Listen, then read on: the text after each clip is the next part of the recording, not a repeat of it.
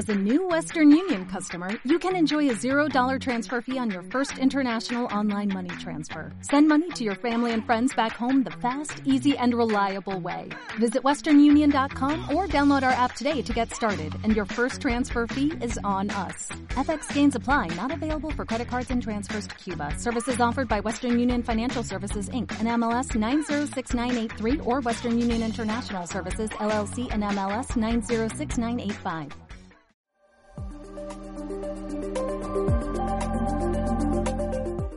Muy buenos días, eh, amigos. Estamos en el cierre del Congreso Fiscalística en Compliance Estratégico Empresarial en la ciudad de Tijuana, Baja California. Y cerramos con la presencia de el buen amigo y colega, el licenciado Jorge Gómez Villaseñor.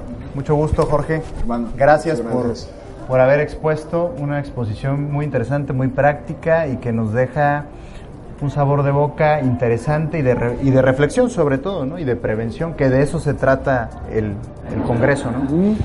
Y bueno, para entrar en la temática de tu exposición, eh, ¿cómo ves el entorno de los delitos fiscales en el, en el, como dicen los yoguistas, en el aquí y en el ahora, ¿no? De la realidad económica. ¿Cómo lo ves? ¿Qué, ¿Qué, le depara al contribuyente con este tema? Gracias. Este, gracias por la invitación Felicidades por tu evento, les quedó magnífico. Este, tu público y los expositores, eh, mis respetos. Gracias. Eh, el tema que me preguntas y que expusimos y que platicamos eh, en muchas ocasiones tú y yo, yo considero que, que es complejo.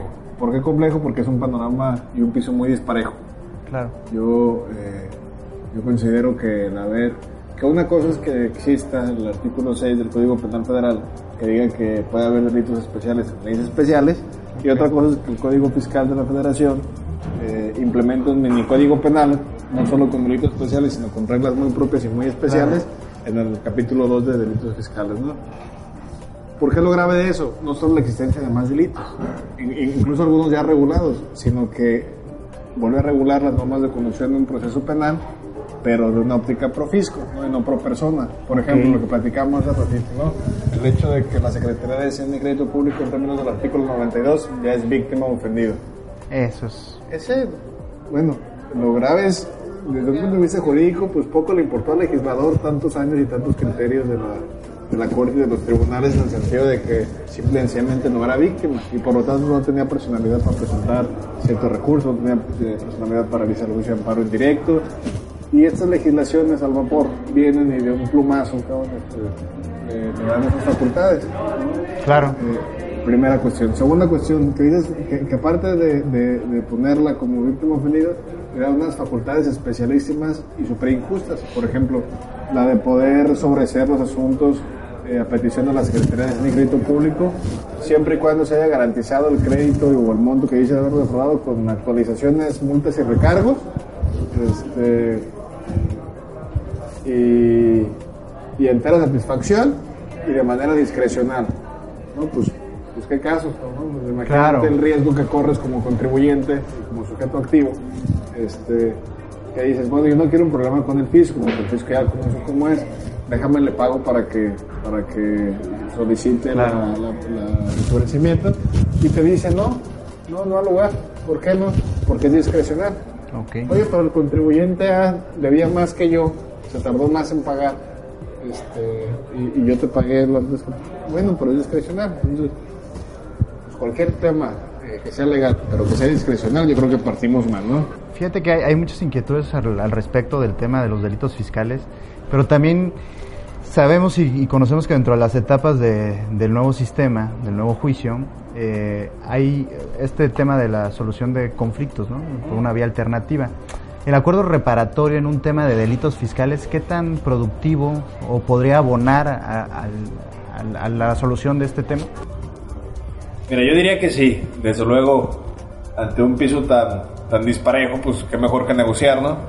Eh, por todo lo que platicábamos eh, en diferentes ocasiones contigo, ¿no? Es un piso donde la Secretaría de Hacienda y Crédito Público, que tiene la calidad de víctima ofendido, tiene además facultades de sobrecimiento, discrecionales, reglas propias para querellarse, reglas propias eh, de prescripción, este, sus propias eh, reglas de convexidad eh, de los delitos, sus propios delitos especiales. este, eh, un régimen especial de que, no te deja tener muchos de los beneficios que cualquier iniciado en materia penal debería tener. Entonces, pues desde luego que, la igualdad que estás peleando con el fisco y con la fiscalía, ¿no? que son dos entes eh, difíciles de contener en tu contra, entonces pues yo diría claro que sí buscar un acuerdo reparatorio. El tema aquí va a ser en un acuerdo reparatorio entre partes pues cabe margen de negociación si tú lees eh, cualquiera de, los, de las disposiciones del Código Fiscal que habla de, de, tener un arreglo con el SAT, pues todo es previo a, pago total del, detrimento que, del que se duelen. O sea, de la, contribución omitida. La contribución omitida, actualizada y, y, a plena satisfacción y luego discrecionalmente, ¿no? Pues, pues entonces yo creo que rompe un poquito también, porque, porque ese, ese acuerdo reparatorio nacido de la necesidad de, no litigar, sino resolver asuntos que se pueden resolver, pues también está regida por igualdad entre las partes para poder negociarlo, entonces pues ahí sería una cuestión de, de lograr una buena negociación. Yo creo que si no hay una buena negociación para un buen acuerdo reparatorio, pues lo podemos hacer sería mejor mitigarlo, ¿no? Así pues mira, es, es, bien interesante lo que me comentas, digo, siempre lo, lo, he expuesto, son, son temas que podemos charlar muchas horas, mucho tiempo, pero quisiera que concluyeras este, en la importancia que tiene, la sinergia que tiene que hacer el, el abogado penalista con el abogado fiscalista en un procedimiento que pues a, la luz pues puede ser eh, muy gravoso para el... Por supuesto. Yo creo que es fundamental el trabajo en conjunto, ¿no? Más en un tema como el que predominó en este congreso, que estuvo eh, tu exposición y la de los demás exponentes, eh, a pesar de buenísimas, enfocadas en este tema de prevención, ¿no? De compliance. Yo creo que es vital. Yo creo que es vital porque, porque todos estamos en esto, ¿no?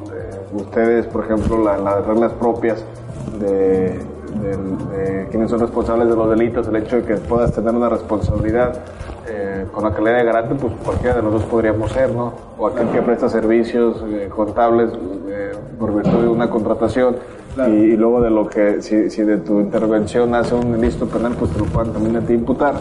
Yo creo que es vital prevenir y prevenir desde una óptica conjunta del fiscalista que lo entiende el tema del, del pago y pago de contribuciones y del penalista que conoce el, sistema eh, cómo está y cómo está disparejo, ¿no? Para entonces proceder a buscar estrategias que, efectivamente sirvan, ¿no? Y que de, verdad te blinden ante un posible escenario eh, negativo en materia penal. Yo creo que es importante. Muy bien, Jorge. Digo, eh, como te decía, ¿no? El tiempo es corto, el tema es muy amplio, pero de antemano te agradezco tu amistad, la confianza en, el Congreso, en el que nos hayas expuesto esta parte y pues nos estaremos viendo en la próxima, ¿no? Pues muchísimas gracias, Jorge. Gracias. Y amigos, pues cerramos el, el, ciclo de conferencias de dos días aquí en Tijuana, Baja California. Nos despedimos y nos vemos en la próxima. Muchas gracias.